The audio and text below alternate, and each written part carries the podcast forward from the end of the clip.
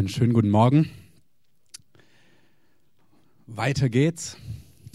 Wir haben letzte Woche über Herrlichkeit gesprochen. Und zwar, dass wir Herrlichkeit erleben sollen aus purer Gnade, weil Gott es einfach so möchte. Amen. Und es ist wie wenn du dir vorstellst, das Ticket, keine Ahnung, nach Amerika, nach Afrika oder wo du schon immer mal hin wolltest, nach Asien, ist bezahlt. Also der Preis dorthin ist bezahlt. Was entscheidend ist, dass man die Karte manchmal hat. Wie komme ich denn dahin? Zu welchem Gate muss ich gehen? Welcher Flughafen? Welche Strecke? Welcher Zug? Was auch immer. Wie komme ich dorthin, ähm, wo ich gern hin möchte? Der Preis ist bezahlt. Der Preis für Herrlichkeit ist bezahlt. Aber wie sehen Schritte, wie können Schritte ausgehen, dass wir mehr von dieser, dass wir in diese Herrlichkeit reinkommen, dass wir das in unserer Mitte erleben?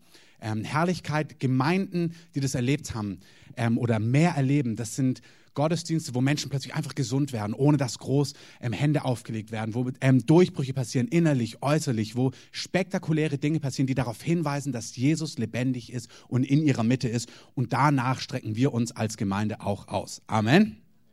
Und das gibt es natürlich auch schon in der Bibel, im Alten und im Neuen Testament. Und ich möchte euch heute so einen weiteren Aspekt zeigen. Letzte Woche war es Herrlichkeit aus purer Gnade. Diese Woche heißt die Predigt ähm, Herrlichkeit, irre kompliziert, kinderleicht. Ähm, Ganz einfach zu merken, der Titel.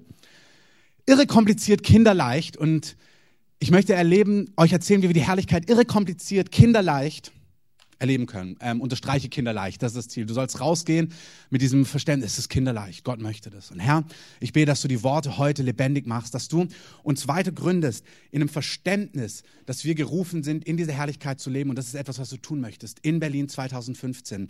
Mit Gott leben. Es geht nicht um eine Religion, es geht nicht um eine Institution, es geht nicht um ein Gebäude, es geht nicht um Moral in erster Linie, dieses tun und jenes lassen, sondern es geht darum, dem lebendigen Gott zu begegnen, der uns erschaffen hat, der uns geliebt geliebt hat, der sein Leben für uns gegeben hat, der heute da ist, der spürbar ist. Und ich danke dir, dass du es auch in einer Stadt wie Berlin sichtbar machen möchtest. Dass es nicht theoretisch ist, dass es nicht mit Diskussion verbunden ist, sondern dass du spürbar und sichtbar wirst im großen Stil in dieser Stadt und in diesem Land. Und Herr, wir wollen Teil daran haben. Und wir beten, dass dein Wort heute läuft, dass es greifbar ist, dass es nicht irre kompliziert ist, sondern kinderleicht in deinem Namen. Amen. Gott wollte schon immer bei seinem Volk wohnen. Das kannst du im ganzen Alten Testament ähm, lesen. Das kannst du. Ähm, irgendwie, das war schon letzte Woche, der reagiert nicht auf mich. Ähm, dieser Klicker hier meine ich. Müsste einmal weiterklicken. Ähm, er ist an. Aber er macht nicht, was ich will.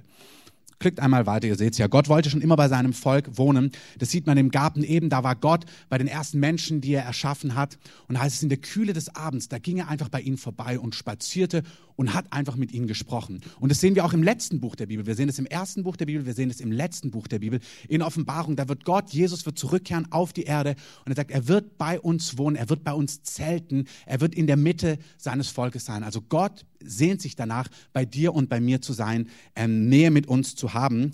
Und damals beim Volk Israel, da war das irre kompliziert. Und er hat gesagt, hey, ich bin ein heiliger Gott, ich will bei euch sein, aber das geht nicht einfach so, weil ihr seid unvollkommen, Sünde hat uns getrennt. Ich gehe gar nicht in die ganzen Details rein. Aber sein Sehnen war trotzdem, ich will bei euch sein. Ähm, das Beispiel hinkt ein bisschen, aber das ist wie wenn ich im Ausland unterwegs bin und mit meiner Familie telefonieren möchte. Und wenn du in Afrika bist und dann versuchst, so eine Skype-Verbindung herzurichten ähm, mit Bild, das fühlt sich irre kompliziert an. Also wir reden da manchmal so zwei Sätze und dann hakt's wieder oder ich sehe ihren Mund sich bewegen und dann kommen die Sätze drei, äh, sich Sekunden später und du hast das Gefühl, Mann, ich will eigentlich dir nah sein, aber es ist irre kompliziert und ein bisschen so musst du dir das mit Gott vorstellen damals. Der wollte nah sein, aber die Skype-Verbindung irgendwie hat nicht ganz einfach funktioniert und Gott hat gesagt, aber wir müssen etwas in Position bringen, damit wir Gemeinschaft miteinander haben können und davon lesen wir im 2. Mose 25 bis 40 ganz viel. Ich dachte, ich tue euch nicht ähm, 15 Kapitel jetzt vorlesen. Wenn ihr wollt, könnt ihr es gerne zu Hause mal nachlesen. Da lesen wir davon, dass er sagt, er fordert sie auf, ein Heiligtum zu bauen, einen Platz zu schaffen, wo er bei ihnen sein kann. Und dann heißt es in 2. Mose 25, 8, sie sollen mir ein Heiligtum machen, damit ich in ihrer Mitte wohnen kann. Also Gott sagt, ich will bei euch sein, aber ihr braucht so eine Skype-Verbindung. Deswegen baut ein Heiligtum und zwar so, wie ich es euch zeige, nämlich dem Urbild der Wohnung und dem Urbild all ihrer Geräte. Danach sollt ihr es bauen ähm, klingt etwas kompliziert. Wenn ihr im Hebräer 8 nachlest, da heißt es, da wird auch von diesem Zelt der Begegnung, von diesem Heiligtum gesprochen. Und er, dieses Heiligtum, es ist ein Abbild der himmlischen Dinge. Also es wurde etwas gebaut, was eine himmlische Realität greifbar machen sollte, wie ein Symbol. Ähm, es sollte etwas greifbar, sichtbar werden, was im Unsichtbaren existiert. Und er sagt, baut es so, wie ich es euch zeige, ganz genau, baut mir ein Heiligtum und achtet auf die Details, denn dort will ich euch begegnen. Wie gesagt, der Herzschlag ist, Gott will den Menschen begegnen, aber es war nicht ganz einfach. Und dann liest man, wie gesagt, wenn ihr euch das durchlesen wollt, sind nicht unbedingt die spannendsten Kapitel, aber Falls ihr irgendwie mal denkt, ihr wollt einfach mal was lesen und die ganzen Details lesen, dann lest ihr da so Sachen, sie sollen mir eine Lade aus Akazienholz machen, zweieinhalb Längen sei ihre Länge, anderthalb Längen ihre Breite, anderthalb Ellen ihre Höhe. Du sollst sie mit reinem Gold überziehen, von innen, von außen. Dann sollst du ringsum eine goldene Kante anbringen. Dann sollst du goldene Ringe machen und man liest und liest und denkt sich, boah, ist das langweilig. Ähm, vielleicht du nicht. Ähm, ein Schreiner oder ein Handwerker denkt sich, oh, ist ja ganz spannend. Also Gott denkt wirklich in Handwerk, auch in den Details, wirklich. Wenn du das siehst, das ist wirklich eine Konstruktion, wie sie das aufbauen sollen, wo sie kleine Pfosten hinmachen sollen, wo sie eine Fassung in den Boden machen sollen, damit man das Ganze aufbauen, transportieren konnte, weil die sind gewandert und dieses Heiligtum musste immer mitgenommen werden. Also schon recht komplex dafür, dass Gott einfach mit den Menschen zusammen sein wollte. Ich bitte euch, wenn ihr euch das durchlest oder wenn ihr auch heute von mir diese irre komplizierten Sachen hört, dass ihr nicht vergesst, um was es geht. Gott wollte eine Skype-Leitung Leitung zu dir haben, damit er mit dir Gemeinschaft haben kann. Das war sein Herzschlag. Ich will bei euch sein. Ich will, dass ihr mich hört. Ich will, dass ihr mich wahrnehmt. Und dann sagte, wenn ihr all das aufgebaut habt, dann baut auch diese Bundeslade, eben diesen Kasten, von dem ich gerade gesprochen habe. Und er beschreibt dann, ihr werdet nachher, ich zeige euch ein kurzes Video, da seht ihr das auch, das ist so ein goldener Kasten und die, den sollten sie tragen, deswegen die Ringe, dann goldene Stangen und so weiter. Und obendrauf hat er zwei Engel, gießen, bauen, schleifen, was auch immer, produzieren lassen. Und er sagt, dort in der, in der Mitte von diesen zwei Engeln, das ist so das Symbol für meinen Thron, für den Thron der Gnade, der im Himmel real da ist, den ihr nicht seht, das ist ein Symbol. Und dort, wo diese Bundeslade ist, in diesem Zelt, dort will ich dir begegnen. Das Ziel ist, es gibt in diesem Heiligtum, in diesem Zelt der Begegnung, was aufgebaut wird, ein Ort, wo die Bundeslade ist, mit zwei Engeln. Und er sagt, das ist ein Bild für den himmlischen Ort und da will ich dir begegnen. Also dein Ziel ist, an diesen Ort zu kommen. Weil es geht ja nicht um das Gebäude, es geht nicht um das Ganze drumherum, sondern es geht darum, dass wir Gott begegnen. Amen. Amen. Ich wusste, dass es spannend ist. Ähm, du wirst sehen, es ist tatsächlich spannend. Das heißt, in dieser ganzen Stiftshütte, in diesem Zelt der Begegnung, auch der Tempel dann später in Israel, ähm, wurde nach dem gleichen Schema aufgebaut, gleiche Aufteilung, ähnliche entscheidende Gegenstände. Ähm, dort zeigt Gott etwas, ist auch eine Brücke. Unser Glaube, wir als Christen, wir glauben nicht an einen neuen Gott. Unser Gott ist der Gott der Juden.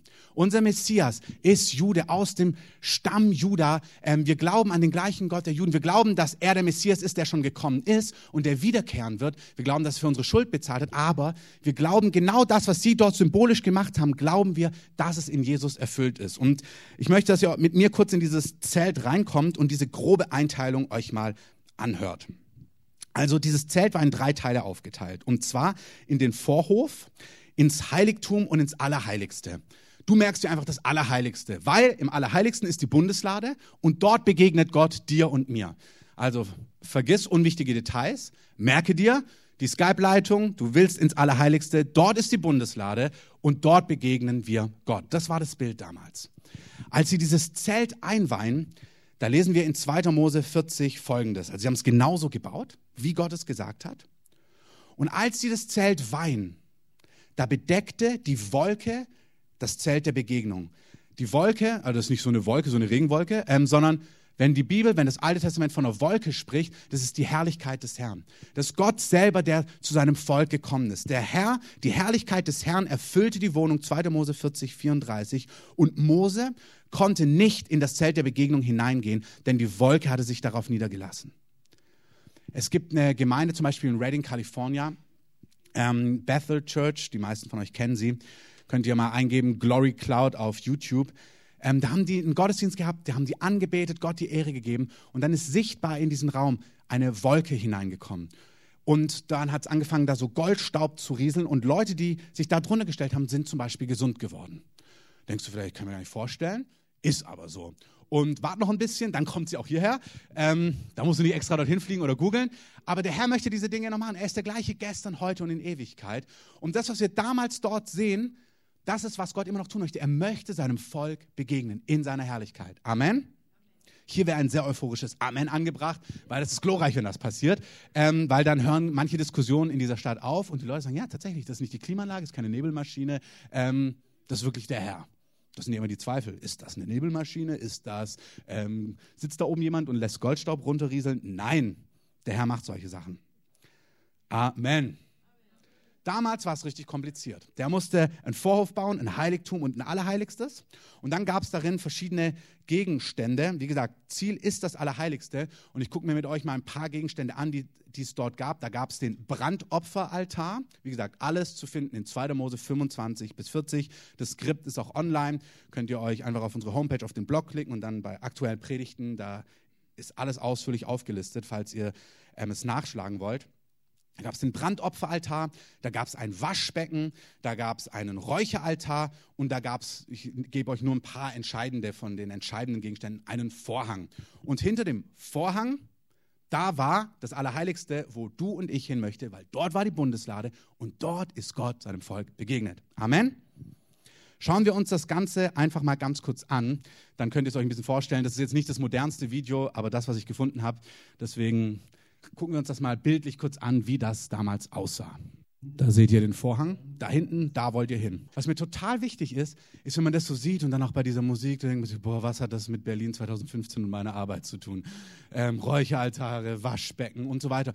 Und ganz viele auch Landeskirchen, ohne das jetzt zu bewerten. In der katholischen Kirche siehst du ja einen ganzen Rhythus an Rauch und Klingbims und hier und Gewändern. Und man denkt sich, boah, das hat mit mir nichts zu tun. Und genauso habe ich Gott und Kirche und alles empfunden. Das ist so lauter Zeugs, was mit meinem Alltag gar nichts zu tun hat.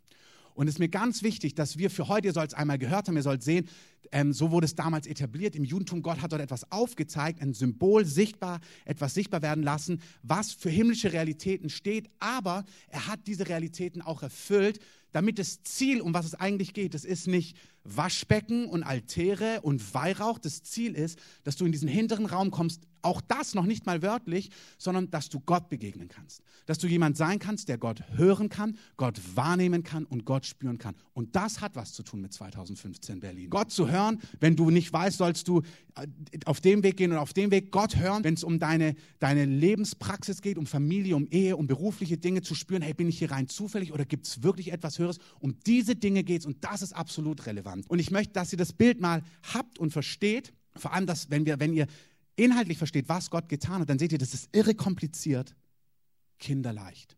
Weil Gott hat es wirklich für uns vollendet, damit wir Zugang zu diesem Ort haben. Ich erinnere euch, das Ziel ist, Gott zu begegnen. Und ich bringe euch ganz kurz die Begriffe nochmal in Erinnerung, die ich euch genannt habe. Es gibt viel mehr, aber ich möchte euch kurz nochmal erklären. Da gab es als allererstes den Brandopferaltar. Der war im Vorhof, das Volk kam da rein und auf dem Brandopferaltar, 2. Mose 29, da heißt es, mussten sie täglich zwei Lämmer schlachten. Eins morgens und eins abends und ein regelmäßiges Brandopfer ähm, am Eingang eben des Zeltes, wo ich euch begegnen werde, um dort zu dir zu reden. Also du merkst, das Ziel ist, Gott will mit Menschen reden. Er sagt, ihr müsst dort opfern, morgens und abends, zwei Lämmer und dann gab es noch ein paar andere Sachen, die dort gemacht werden mussten, aber das ist das Entscheidende. Jesus als er auf die Erde kommt, als Johannes der Täufer, sein Cousin, sein Wegbereiter, der sagt, hey, der Messias kommt, der Erlöser der Welt kommt, als Johannes ihn sieht, da sagt er in Johannes 1, Vers 29, am folgenden Tag sieht er, Johannes der Täufer, Jesus zu sich kommen und spricht, siehe das Lamm Gottes, das die Sünde der Welt wegnimmt.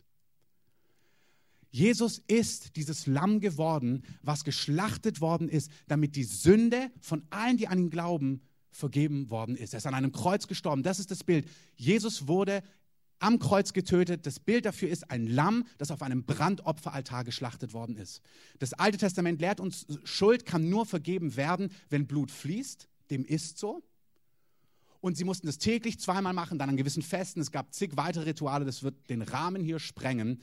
Aber Jesus sagt, er ist dieses Lamm, das den Preis bezahlt hat. Das lesen wir auch in Hebräer 9, 11 bis 12. Da heißt es, Christus, also Jesus, ist gekommen als Hohepriester der zukünftigen Güter und so weiter und so fort. Und nicht mit Blut von Böcken und Kälbern, sondern mit seinem eigenen Blut hat er ein für alle Mal eine ewige Erlösung für uns erworben. Also Jesus ist dieses Lamm, was auf diesem Brandopferaltar, wo jeden Tag zwei Lämmer geschlachtet worden sind, als Zeichen, dass Schuld vergeben werden muss. Jesus hat es einmal gemacht, damit unser aller Schuld vergeben ist. Amen. Hebräer 9, 24, auch das nochmal ganz kurz. Christus ist nicht hineingegangen in ein mit Händen gemachtes Heiligtum. Also der Hebräerbrief erklärt das, was in 2. Mose 25 so ganz naja, nicht ganz so spannend aufgezählt liest, erklärt der Hebräerbrief, was Jesus eigentlich macht. Er sagt, das sind ja alles Bilder, Symbole und Christus ist nicht in ein von, äh, von Menschenhänden gemachtes Heiligtum hineingegangen, was ein Abbild des wahren Heiligtums ist, sondern Jesus ist in den Himmel selbst gegangen, um sich vor dem Angesicht Gottes für uns zu erscheinen, auch nicht, um sich oftmals selber zu opfern, wie der hohe Priester, der alljährlich fremd, mit fremdem Blut in das Heiligtum hineingeht, er erklärt das alles, sonst hätte er ganz oft sterben müssen und so weiter, sondern er ist durch sein Opfer hineingegangen, um die Sünde aufzuheben. Er ist einmal geopfert worden, um die Sünden der vielen zu tragen. Das ist das Bild. Also das, was sie täglich und jährlich und immer wieder machen mussten, in einem menschlichen Heiligtum, um quasi eine Skype-Leistung herzurichten, damit sie irgendwie Gott nahen konnten, ist ein Abbild dafür gewesen, wo Jesus sagt, ich habe das einmal gemacht. Ich bin als Opfer, als Lamm auf die Welt gekommen, ich bin gestorben, ich habe mein Blut vergossen, mein Blut vergießen lassen, damit Menschen mit mir Gemeinschaft haben können. Amen. Amen. Zweitens, wer weiß noch, was es war? Richtig, das Waschbecken. Der nächste Punkt ist, sie gehen zu diesem Waschbecken. Wie gesagt, das Ziel ist, du willst in diesen Raum. Die Skype-Leitung aus Afrika ist irgendwie kompliziert. Also du hast jetzt geopfert, jeden Tag morgens und abends, jetzt musst du zu dem Waschbecken als Priester damals. Das ist auch schon wichtig. Nur die Priester durften näher ran. Das normale Volk konnte nicht näher hingehen. Im Neuen Testament lesen wir, du und ich sind Priester, wenn wir an Jesus glauben. Und sie konnten näher an Gott rangehen, wenn sie bei diesem Waschbecken sich die Hände und die Füße gewaschen haben. Hier gibt es auch eine schöne ähm, Parallelstelle im Neuen Testament, und zwar als Jesus als das Lamm Gottes, was hier geschlachtet worden ist, mit seinen Jüngern zusammensitzt, kurz bevor er stirbt und getötet wird, also kurz vor Ostern, biblisch gesehen im Alten Testament kurz vor Passa. Und dann sitzt er mit seinen Jüngern da, sie haben so das letzte Abendmahl, und er als König der Welt, als Retter der Welt, als Herr der Herren, zieht sein Obergewand aus und fängt sich an, vor seinen Jüngern hinzuknien. Ich möchte euch ein Beispiel geben, wie Leiterschaft in meinem Reich aussieht. In diesem Bild sind ganz viele Aspekte drin. Ein Aspekt ist, in Gottes Reich, wenn du groß sein willst, dann sollst du der Diener aller sein. Wenn du der Erste sein willst, dann sollst du der Letzte sein. Und er ist der Herr der Herren und der König der Könige. Aber er kniet sich vor seinen Jüngern, vor seinen Nachfolgern nieder und wäscht ihnen die Füße. Das war super demütigend, ähm, sodass auch Petrus, einer seiner engsten Freunde, als Jesus sich so vor ihm hinkniet, um ihm die Füße zu waschen, ähm, zu ihm sagt, ey, wehe mir, wieso wäschst du meine Füße? Ich muss deine Füße waschen. Das war ein Brauch damals im Orient. Die Leute sind mit Sandalen gelaufen, es war staubig und wenn du in ein Haus eingetreten bist, dann hat man dir die Füße gewaschen oder man hat sich die Füße gewaschen, damit man eben nicht die ganze Butze dreckig gemacht hat. Und das ist, was Jesus seinen Jüngern anbietet. Aber eigentlich haben das die Hausangestellten oder die Mägde oder Knechte gemacht, nicht ähm, der Messias. Jesus kniet sich nieder und Petrus sagt, ey, weh mir, du kannst mich nicht waschen. Und Jesus antwortet ihm folgendes. Was ich tue, weißt du jetzt nicht. Aber du wirst es nachher verstehen. Petrus spricht zu ihm, du sollst nie und nimmer meine Füße waschen. Jesus antwortet ihm, wenn ich dich nicht wasche, so hast du keinen Teil mit mir. Simon Petrus spricht zu ihm, typisch Petrus, Herr, nicht nur meine Füße allein, sondern auch die Hände und das Haupt. Ich liebe Petrus. Ey, okay, nee, du kannst meine Füße waschen. Jesus sagt, ey, sorry, wenn ich dich nicht waschen darf, dann hast du keinen Anteil an mir. Dann bade mich ganz von Kopf bis Fuß, Jesus. Ähm, Petrus trägt das Herz auf der Zunge. Ähm, das liebt Gott übrigens. Auch wenn du jemand bist, der Fragen hat, der Zweifel hat, brauchst du nichts Frommes machen. Dann red mit Gott ehrlich. Gott liebt es, auf deine Fragen einzugehen. Amen. Also Jesus spricht zu ihm, ähm, also Petrus sagt, Herr, nicht meine Füße, sondern alles von Kopf bis Fuß. Jesus spricht zu ihm, auch wieder interessant, jetzt sagt Jesus wieder was anderes. Nein, dazu. Wer gebadet ist, hat nicht nötig, sich zu waschen ausgenommen die Füße, sondern ist ganz rein. Und das sind dann so Zwischensätze. Wir sind eigentlich beim Abendessen, es geht um Füße waschen. Und denkst dir, was reden die eigentlich hier? Also ist es jetzt so banal, wie er sagt, oder ist es doch tiefgreifender und gewaltiger? Ähm, es ist beides. Ähm, es ist wirklich ein Zeichen, dass Jesus sagt, guck mal, ich zeige euch, wie ein Leiter ist. Aber es ist auch ein ganz tiefes geistliches Geheimnis hier versteckt. Er sagt ihm später, ihr seid schon rein. Ihr seid ganz sagt Petrus, du bist schon rein, du musst nicht mehr von Kopf bis Fuß gewaschen werden. Also er meint nicht, weil ich habe dich heute Morgen baden sehen, du bist schon sauber, sondern er spricht von einer geistlichen Realität. Er sagt, Petrus, du bist rein. Das Einzige, was gewaschen werden muss, sind deine Füße, die durch den Staub des Alltags, des Lebens verschmutzt werden. Das ist ein geistliches Bild. Wir sind alle, wenn wir an Jesus glauben, durch sein Opfer, sagt der Römerbrief, ein für alle Mal heilig und gerecht gemacht. Du gehörst schon zu ihm. Du bist vom Status gerecht, der Preis ist bezahlt, du bist rein, weil Jesus für dich bezahlt hat. Der Römerbrief sagt, nicht aufgrund von eigenen Werken. Nicht, weil du in die Kirche rennst, nicht, weil du auf linken Demos bist, nicht, weil du fairen Kaffee kaufst, der fair gehandelt ist, nicht, weil du Omas über die Straße hilfst, nicht, weil du so viel Geld spendest, nicht, weil du so ein frommer, guter Typ bist, nicht, weil du Missionsreisen machst, nicht, weil du Pilgerreisen machst. Du bist aus einem einzigen Grund gerecht. Wenn du erkennst, dass du nicht gerecht bist, dass dein Leben niemals vor Gott bestehen kann aus deinen Werken, egal wie gut du bist, vielleicht bist du sehr gut, es reicht trotzdem nicht sondern weil er deine Schuld vergeben hat. Gerecht wird der, der auf Gnade, der sich auf Gnade beruft. Keine Mutter Teresa, kein Gandhi, keiner ist gerecht aus sich. Nur der, der sich ganz auf Jesus beruft. Wer sich auf Jesus beruft, ist ganz rein. Brandopferaltar. Das Lamm wurde geschlachtet, es nimmt die Sünde der Welt weg. Zweites, das Einzige, was er braucht, wenn er rein ist, ist, er muss am Waschbecken seine Füße und seine Hände waschen. Die Dinge, die dich täglich verschmutzen, da wo du denkst, ach, was für ein Idiot, ähm, ups, habe ich das gedacht, ähm, ich meine natürlich, was für ein netter Kerl, ähm, das sind die Dinge, die uns im Alltag verschmutzen. Das ist, was unsere Füße, unsere Hände schmutzig macht, wo Jesus uns auffordert, das wasch ab. Auch nicht krankhaft, krampfhaft, sondern da, wo es dir bewusst ist. Wir hatten gestern unser Leitertreffen, habe ich erzählt, wie mir jemand bei McDonalds doch tatsächlich meinen Parkplatz klauen wollte. Zu dem habe ich aber gezeigt, wie laut mein Auto hupen kann. Ähm, und danach habe ich meine Hände gewaschen. Herr, verzeih und schenk mir mehr Sanftmut. Aber ich habe gewartet, ewig lang. Meine Kinder haben Terror gemacht und ich hatte eine gute Ausrede. Aber darum geht es einfach, dass wir da, wo was schief läuft in unserem Leben, in unserem Alltag, da, wo wir nicht so handeln, wie er ist, wir sind schon rein. Es geht nicht darum, dass du wieder ganz getrennt bist von Gott. Nichts dergleichen. Du gehörst zur Familie. Aber du wäschst ab den Staub des Alltags von deinen Füßen, von deinen Händen. Wer rein ist, hat nicht genötigt, hat nicht nötig, gebadet zu werden, sondern nur die Hände, nur das, was heute passiert ist. Das ist das Bild vom Waschbecken. Also wir sind gerecht, deswegen können wir überhaupt hinkommen. Wir sind deswegen Priester und Könige und kommen bis zum Waschbecken. Und hier waschen wir uns geistlich, da wo Sachen einfach zwischen uns und Gott stehen und können dann ins Heiligtum eintreten. Im Heiligtum, das ist der größere Raum hier vorne, da seht ihr ein paar weitere Symbole, die nicht uninteressant sind. Der Leuchter, der siebenarmige, ähm, ist ein Bild für den Heiligen Geist. In Offenbarung lesen wir, dass die dass die sieben Flammen sind die sieben Geister Gottes. Jesaja 11 sagt, der Heilige Geist hat sieben Ausdrucksformen. Alles gar nicht so wichtig, wenn es dich interessiert, lese es im Skript nach. Also es ist ein Bild für den Heiligen Geist, für Offenbarung, für das Reden Gottes. Dann gibt es dort einen Tisch, wo Brote drauf sind. Auch hier könntest du ganz viel zu sagen. Nur so viel. Jesus sagt, ich bin das Brot des Lebens. Und wer von mir isst, wird keinen Hunger mehr haben. Also er nimmt ein Bild, er sagt, hey, es gibt eine Sehnsucht im Leben, die wird keine Karriere, keine Ehefrau, kein Ehemann, kein Kind, keine Freundschaft, kein Ruhm, kein Geld, kein, keine Wellnessreise, keine Abenteuerreise. Nichts wird diesen Hunger, diese Sehnsucht in deinem Leben stillen. Und Gott, wenn Gott Menschen zieht, und hier sind einige, Gott zieht euch, ihr werdet spüren, dass ein Hunger in euch ist, der nicht durch nichts in dieser Welt gestillt werden kann. Das ist gut. Ihr sagt, ich bin das Brot des Lebens. Und wenn du von mir isst, dann wirst du satt werden. Das heißt nicht, dass eine Abenteuerreise falsch ist. Das heißt nicht, dass Familie und all diese Dinge nicht gut sind. Wunderbar, aber sie sind das Sahnehäubchen, Sahnehäubchen auf dem Lebensstil, der schon satt ist. Das ist ein Bild, das Brot des Lebens, was wir dort drin finden. Und dann gibt es dort den Räucheraltar. Auch hier nicht zu viele Gedanken dazu.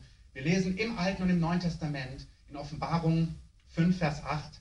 Da sehen wir auch eine himmlische Realität. Ihr erinnert euch, all das ist nur ein Symbol für den Himmel, für das Unsichtbare, wo diese Dinge tatsächlich stattfinden, wo der Thron Gottes ist. Und vor diesem Thron, da heißt es, also da sieht Johannes, da waren die vier lebendigen Wesen und die 24 Ältesten und sie fielen nieder vor dem Lamm und jeder hatte eine Harfe, ähm, wahrscheinlich auch E-Gitarren und so, aber das konnte nicht deuten, aber damals auch Harfen und goldene Schalen voller Räucherwerk. Das sind die Gebete der Heiligen. Also Räucherwerk, du liest es auch ähm, in an anderen Stellen im Alten im Neuen Testament ist ein Symbol für Gebete.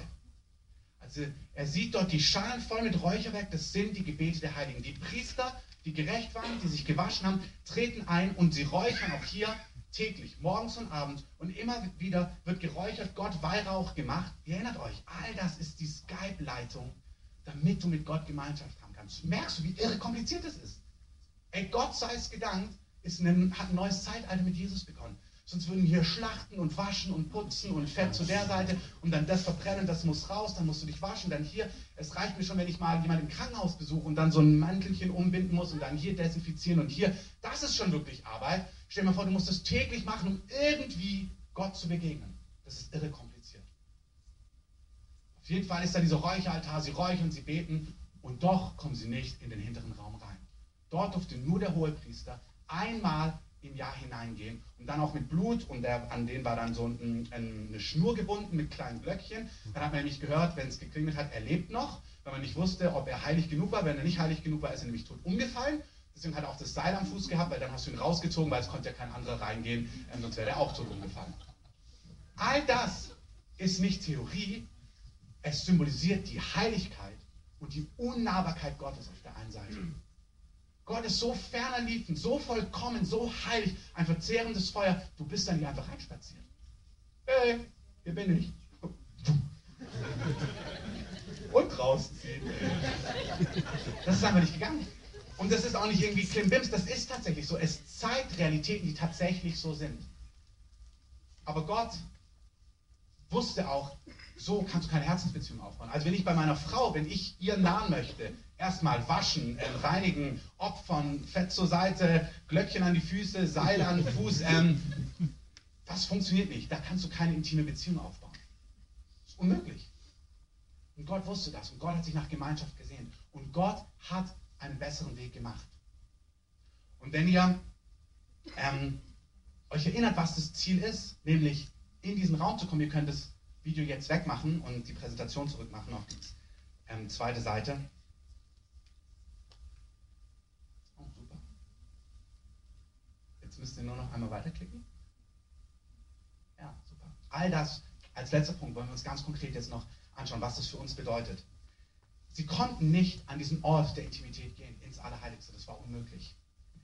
Und als Jesus gestorben ist, als er am Kreuz als Lamm gestorben ist, da lesen wir in Matthäus 27, ist Folgendes passiert. In dem Augenblick, wo er stirbt an diesem Kreuz, und auch hier ist ganz wichtig, weil andere Religionen, zum Beispiel die Juden sagen, nee, Gott konnte nicht sterben. Es gibt Prophetien in ihrem Buch im Alten Testament, wo es heißt, und wir sahen ihn, den Messias, und er war durchbohrt um unsere Sünden willen. Und haben gesagt, es müssen Übersetzungsfehler sein, weil Gott kann doch nicht durchbohrt werden. Es ist unvorstellbar für einen Juden zu glauben, dass Gott sterben soll.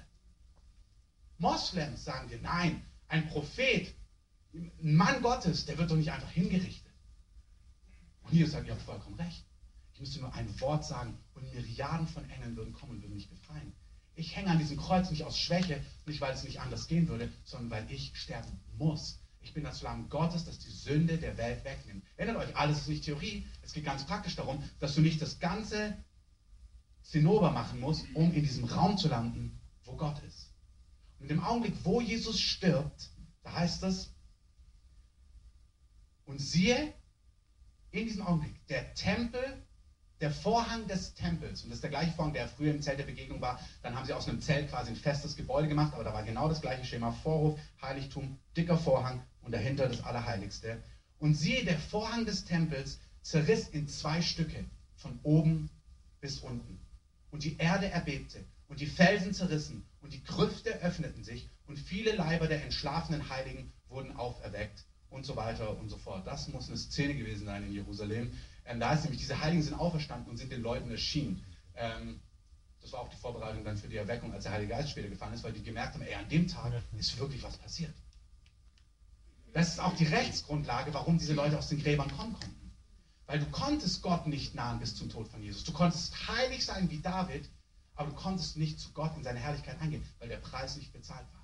Aber als Jesus als Lamm Gottes bezahlt hat, sein Blut vergossen hat, konnten sie herauskommen, außerdem und zu Gott gehen in seine Heiligkeit, was wir heute auch können. Das ist mit Jesus passiert. In dem Augenblick, wo Jesus gestorben ist, ist der Vorhang zerrissen und der Zugang zu Gott war für alle Menschen geöffnet. Für alle Heiligen, die früher schon mit Gott gelebt hatten, aber auch nicht in seine Gegenwart gehen konnten. Und für uns alle danach, die jetzt dadurch Zugang haben.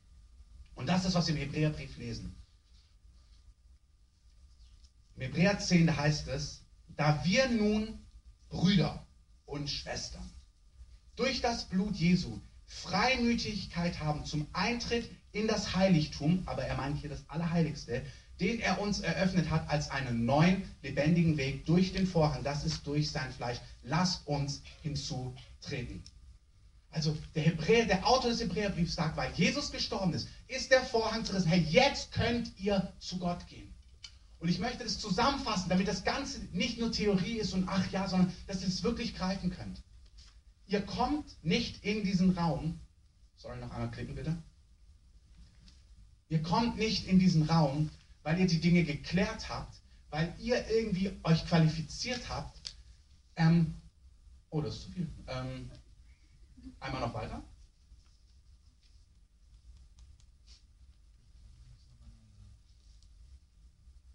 Fast.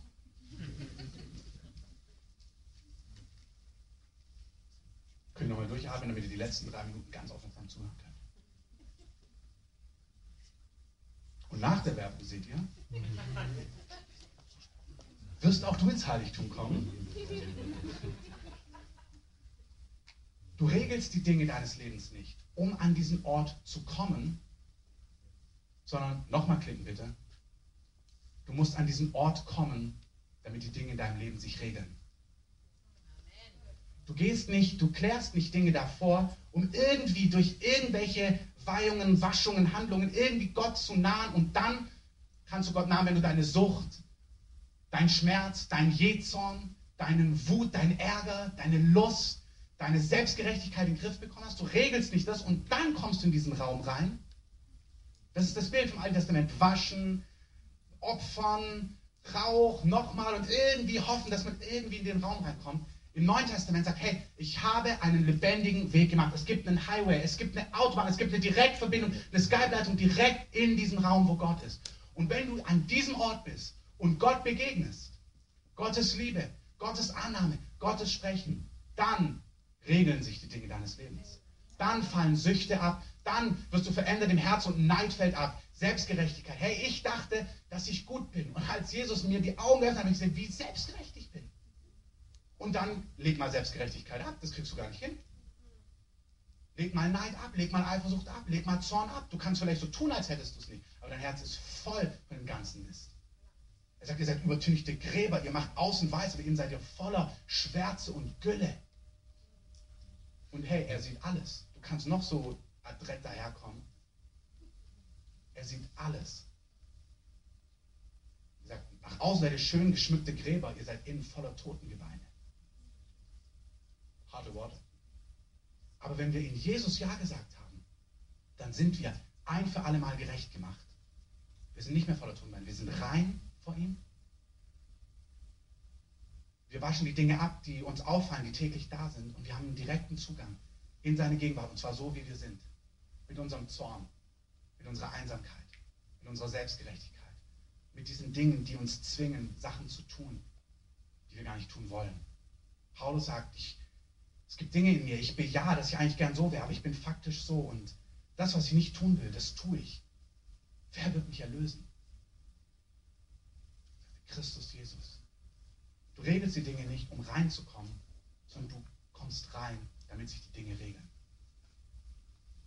Und das gilt genauso für dich, wenn du mit Jesus heute unterwegs bist. Das hört nicht auf, das ist nicht am Anfang, das ist so. Das ist mit Jesus leben.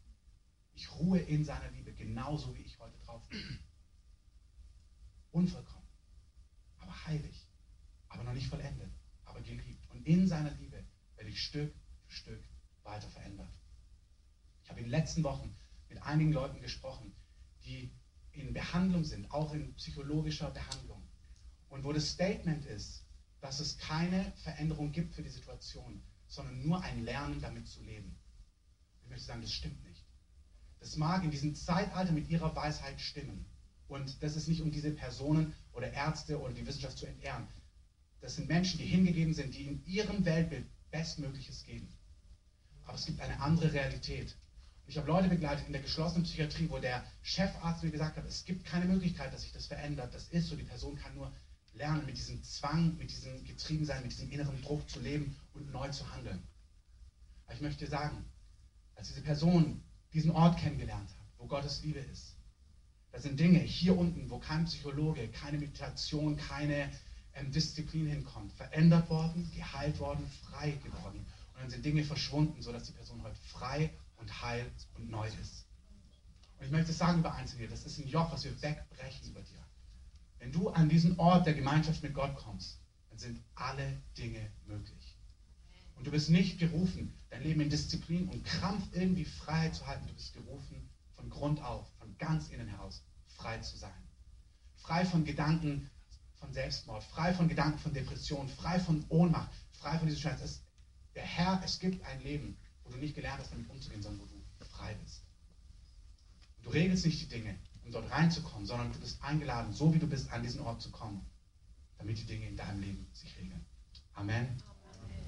Lasst uns aufstehen. Wie gesagt, die ganzen Bibelstellen noch ausführlicher, wenn ihr euch das durchlesen wollt, findet ihr alles online auf dem Blog.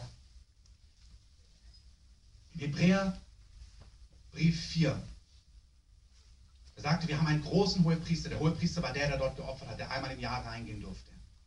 Und unser großer Hohepriester ist Jesus, der durch die Himmel gegangen ist, durchs Original, nicht durch das Symbol, durchs Original, der Sohn Gottes. Und wir haben nicht einen Hohepriester, sagt der Autor des Hebräerbriefs, hört zu, der nicht Mitleid haben könnte mit unseren Schwachheiten. Herr, unser Messias ist nicht so ein abgehobener Heiliger, der nicht mitfühlen könnte. Der sagt, ey, stellt euch so an, klär das Ding doch einfach sondern er war Mensch wie du und ich. Er wurde, heißt es, versucht wie du und ich, aber ohne Sünde. Er ist kein Hohepriester, der nicht Mitleid haben könnte mit unseren Schwachheiten, sondern der in allem in gleicher Weise wie du und ich versucht worden ist. Der mit Ängsten, mit Einsamkeit, mit Alleinsein, mit Verlassensein, mit was auch immer ihn bewegt hat, genauso konfrontiert war wie du und ich, doch ohne Sünde. Und dieser Hohepriester hat einen Weg gebahnt in die Gegenwart Gottes. Und dann sagt der Autor des Hebräerbriefs, lasst uns nun, dich und mich, mit Freimütigkeit hinzutreten zum Thron der Gnade. Das war das Symbol. Er sagt, hey, der Weg ist doch jetzt frei. An den Ort, wo Gott ist. Lasst uns mit Freimütigkeit hinzutreten zum Thron der Gnade, damit wir Barmherzigkeit empfangen. Dass du hörst, dass Gott sagt, hey, ich bin für dich, ich klag dich nicht an. Ich liebe dich mit allem, was in dir ist. Und Gnade finden zur rechtzeitigen sollst Gnade, das Wort im Griechischen ist auch Befähigung finden, damit dir geholfen wird. Und zwar rechtzeitig. Und es sind Einzelne hier. Es ist Zeit, dass du diese Gnade ergreifst. Gott will dir rechtzeitige Hilfe geben. Nicht, wenn Dinge zu spät sind oder sich noch lange rausziehen, sondern Gott möchte helfen. Heute. Und wir beenden den Gottesdienst mit einem Lied. Das Video ist kitschig. Ähm, das ist bei solchen Themen so. Das ist meistens, dass da einfach nichts Griffiges ist. Also wenn du sowas kannst, mach doch mal was Moderneres dazu. Aber es ist ein Lied, wo er das denkt, hey, ich trete ein in die Gegenwart des Herrn auf Englisch.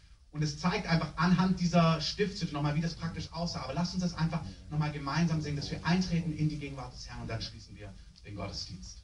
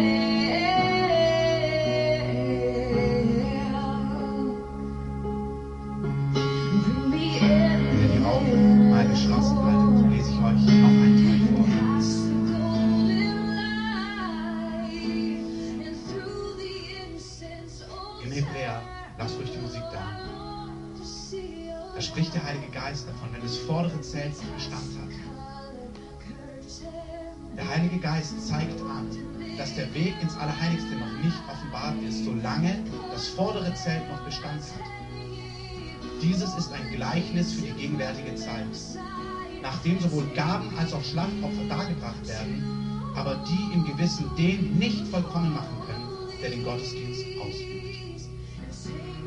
Wenn du eine Person bist, die immer noch denkt, sie muss durch Opfer und Schlachtungen und richtige Sachen machen, wenn du so lebst, dann ist der Zugang für dich nicht frei ins Allerheiligste. Du kommst an den Ort, wo die Schaubrote sind, wo du ein bisschen isst, wo vielleicht der Heilige Geist auch Weisung gibt, aber du kommst nicht an den Ort von tiefster Intimität mit Gott, weil du denkst, du müsstest noch Opfer und Schlachtopfer darbringen. Das ist die Einladung. Wir wollen als Gemeinde eine Gemeinde sein, wo die Herrlichkeit Gottes sich ausbreitet. Und das Wissen darum ist, dass wir wissen, das macht Gott nicht, weil wir das können oder verdient haben oder rein genug sind. Und der Heilige Geist zeigt an, solange wir so denken, solange das vordere Zelt Bestand hat, ist der Weg nicht geoffenbart. Und Herr, ich bete einfach, dass du uns Offenbarung gibst, dass wir wirklich durch dein Opfer vollkommen gerecht gemacht worden sind. Und dass wir einen Zugang haben ins Allerheiligste. Dass wir nicht mit schlechtem Gewissen leben müssen und die Dinge klären müssen, sondern wir sind mit dir versöhnt. Und ich will, dass jeder, der in diesem Haus ist, jeder, der auch diese Predigt hört, hineintritt in diese Realität von Geliebtsein von Gott, so wie er ist. Und dass wir wissen, der Weg für uns ist frei. An dem Ort, wo du bist, wo du uns umarmst, wo du zu uns sprichst, wo du uns begegnest, wo du uns wäschst, wo du uns heilst, wo du uns veränderst, wo die Tiefen in unserer DNA veränderst. Hier sind Einzelne, es ist wirklich so. Gott sagt dir heute, es gibt Dinge, mit denen du in deinem Leben kämpfst. Du wirst es nicht allein hinkriegen. Hör auf damit. Komm an den Ort, wo ich bin und lass mich dich heilen, dich freisetzen, dich reinigen, dich erneuern und dich verändern. Das bedeutet für Einzelne von euch, vielleicht lebst du noch gar nicht mit Jesus, dass du an dem ersten Altar bildlich gesprochen heute annimmst, dass Jesus für deine Schuld gestorben ist. Dass du sagst, ja Herr, ich bin noch gar nicht rein. Ich versuche noch selber rein zu werden durch mein Leben. Oder vielleicht wird dir jetzt erst klar, dass du gar nicht rein bist. So dass du vielleicht total gut bist im Vergleich zu anderen. Aber im Vergleich zur Heiligkeit Gottes gar nicht bestehen kannst. Dass du verzerrt werden Vielleicht spürst du, aber ich will zu dir kommen. Ich will nicht, dass du mich gerecht machst und reinigst, dass, dass ich Zutritt habe zu dir. Das Bild die Green Card. Du brauchst diese Karte, um dorthin zu kommen. Wenn dich das betrifft, lass uns alle mal die Augen schließen. Und heb doch einfach mal deine Hand nach oben und sag, Jesus, hier bin ich. Heilige mich, reinige mich, mach mein Leben neu, schenk mir ewiges Leben. Danke. Wenn das noch jemand betrifft, sag ihm, sag ihm das, streck gerade deine Hand dem Herrn entgegen. Sag, Herr, hier bin ich. Mach mein Leben neu. Vergib mir meine Schuld. Jesus, ich glaube, dass du gestorben und verstanden bist. Ich glaube, dass du mich geliebt hast von jeher. Ich bitte dich, mach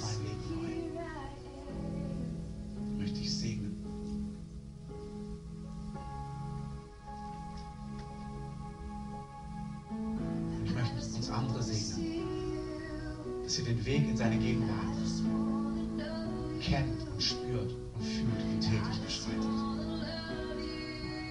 Ich möchte euch segnen, dass das vordere Zelt abfällt. Da, wo ihr versucht, durch Opfer und Weihungen und Dinge, die ihr vollbringt, irgendwie Gott zu nahen. Sondern dass ihr versteht, naht euch Gott, er naht sich euch, naht euch Gott und er wird die. Und ich möchte denen Hoffnung zusprechen, das Gefühl haben, ihre Situation ist hoffnungslos. Denn die Wahrheit ist, deine Situation kann und wird sich verändern. Wir brechen auch Worte, die Menschen gesprochen haben, wo sie wie einen Stempel auf dich gelegt haben, dass sich das nicht verändern kann. Dass es vielleicht sogar in deiner Familienlinie so war. Oder die Statistik etwas gesagt. Wir sagen, egal was die Statistik sagt, egal was in deiner Familienlinie ist, das Blut von Jesus wäscht über dich und reinigt und zerbricht Joch. Du bist zur Freiheit berufen. Und Freiheit ist dein Abteil. Du sollst heil sein. In deiner Seele, in deiner Psyche, in deinem Körper, in deinem Geist, in deinem Leben. Es soll heil sein. Auch einzelne Dinge wie immer gesehen, dass Ehen scheitern. Immer gesehen, dass dieses und jenes nicht funktioniert. Immer gesehen, dass beruflich Dinge den Bach runtergehen. Immer gesehen, dass es doch finanziell nicht ausreicht. Einfach Bollwerke, die das Leben prägen. Da sagt der Herr, ich wirke ein Neues. Du bist mein Kind geworden. Für dich gilt etwas Neues. Vertrau mir ganz. Der sagt, ich wasche dieses Alte von dir. Du gehörst in meine Familienlinie, wo Ehen funktionieren, wo Menschen Gesundheit leben, wo etwas gebrochen wird, egal wie viel Krebs schon vor dir hatten, wo chemische Prozesse für immer neu gemacht werden können und du nicht das gleiche Joch tragen musst wie deine Eltern. Und Zirkel, ein Kreis von Armut durchbrochen werden kann und du neu starten kannst und deine Kinder nach dir. Der Herr sagt, ich zerbreche das Joch über dir und deinem Haus.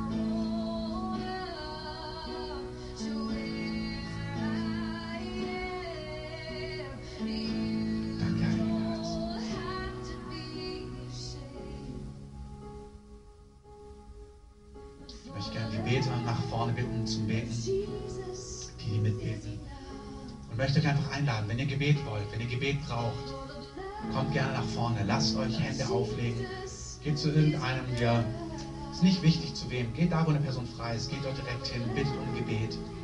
Wir wollen euch segnen, wir wollen das Gute Gottes über euch aussprechen.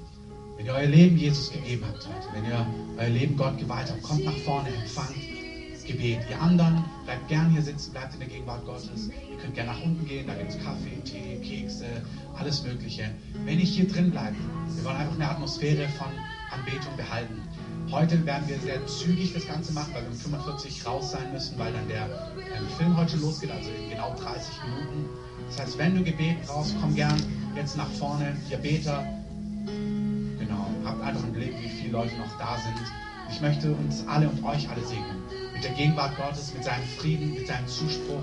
Der Schutz Gottes soll mit euch sein. Die Freude Gottes, die Klarheit Gottes. Ich bete, dass offene Fragen, die auch heute ausgelöst worden sind, beantwortet werden. Du sollst Antworten finden auf deine Fragen. Gott sagt, klopf an, und dir wird geöffnet werden. Suche mich und du wirst mich finden. Es gilt für die, die Gott noch gar nicht kennen. Und es gilt für die, die Gott kennen, aber Fragen haben. Such ihn und du wirst ihn finden. Ich spreche den Schutz Gottes über euch aus in seinem mächtigen Namen. Amen. Kommt gern nach vorne, empfangt gern Gebet, bleibt gern sitzen oder geht gerne nach unten.